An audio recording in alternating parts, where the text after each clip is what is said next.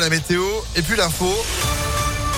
Avec Sandrine Ollier, bonjour. Bonjour Phil, bonjour à tous. À la une, attention au vent qui souffle à plus de 70 km heure à Lyon. Conséquence, la ville a décidé de fermer tous les parcs publics. Ça concerne notamment le parc de la Tête d'Or où se déroule en ce moment l'Open Park Auvergne-Rhône-Alpes. Sur son site, le tournoi de tennis de Lyon annonce que les matchs sont quand même maintenus cet après-midi, mais seuls les spectateurs munis de billets pourront accéder au cours central. Et ce vent pourrait d'ailleurs amener un nouveau nuage de sable entre aujourd'hui et ce week-end dans notre région.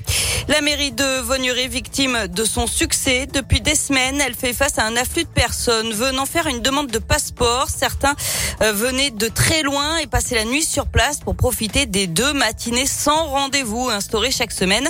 30 demandes étaient enregistrées par matinée, mais l'été arrivant, la situation est devenue ingérable. Jusqu'à 65 personnes devant l'entrée. Certains jours, selon le progrès, plus de 80 appels téléphoniques. Les demandes de passeport se font donc désormais uniquement sur rendez-vous. Un coup de pouce pour les 9000 agents de la métropole de Lyon. Ils recevront une prime exceptionnelle de 300 euros d'ici à cet été pour faire face à l'inflation. La mesure doit encore être votée au prochain conseil de la métropole de Lyon euh, fin juin. Et puis en bref, le toit du château du parc Blandan s'est effondré selon Lyon Mag. C'est une cheminée qui est tombée et qui a entraîné avec elle une grande partie de la charpente et de la toiture. Une expertise judiciaire a été demandée. La fin du suspense. Le nouveau gouvernement sera annoncé cet après-midi. C'est ce qu'a précisé l'Élysée ce matin, alors qu'Emmanuel Macron et sa nouvelle première ministre Elisabeth Borne ont multiplié les échanges ces derniers jours pour composer ce casting. Le premier conseil des ministres, lui, se tiendra lundi. Et dans ce contexte, les spéculations se multiplient, notamment autour de Damien Abad. Le député de l'Ain a claqué hier la porte de son parti, Léa Grillé. Oui, le patron des députés Les Républicains a annoncé qu'il quittait cette fonction à l'Assemblée, un poste qu'il occupait depuis novembre 2019. Il se met aussi en congé de son parti. Des différences se sont accélérées ces dernières semaines, dit-il au Figaro. Damien Abad qui évoque également un souci de cohérence et de responsabilité, une volonté aussi de clarté dans ses choix futurs. En revanche, aucun commentaire sur une possible entrée au gouvernement, alors que la majorité présidentielle a choisi de ne pas lui opposer de candidat dans la cinquième circonscription de l'Ain, où il se représente le mois prochain. L'ancien vice-président des LR assure d'ailleurs avoir reçu de nombreux messages de soutien de parlementaires après son départ.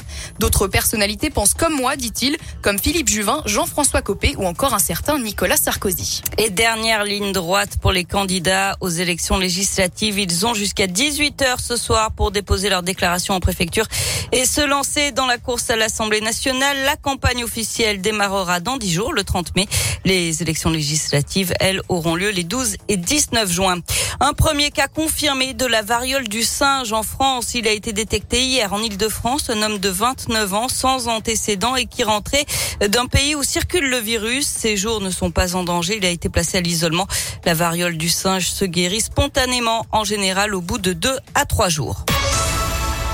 On termine avec du sport. Il y a du basket féminin ce soir. Demi-finale retour pour les filles de l'Asvel face à Villeneuve d'Ascq. Une victoire et elles seront en finale du championnat. Rendez-vous à 18h45 à Mado Bonnet. Et puis en foot, J-1 avant la finale de la Ligue des champions féminines. Les filles de l'OL tenteront de remporter leur huitième trophée en dix finales face à Barcelone.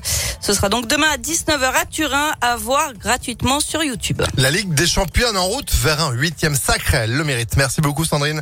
L'info continue sur Impact impactfm.fr. De retour à 16h pour euh, être informé et puis euh, bah bon week-end. Bon week-end à lundi. Ouais, euh, un week-end chaud et avec du vent. Météolion.net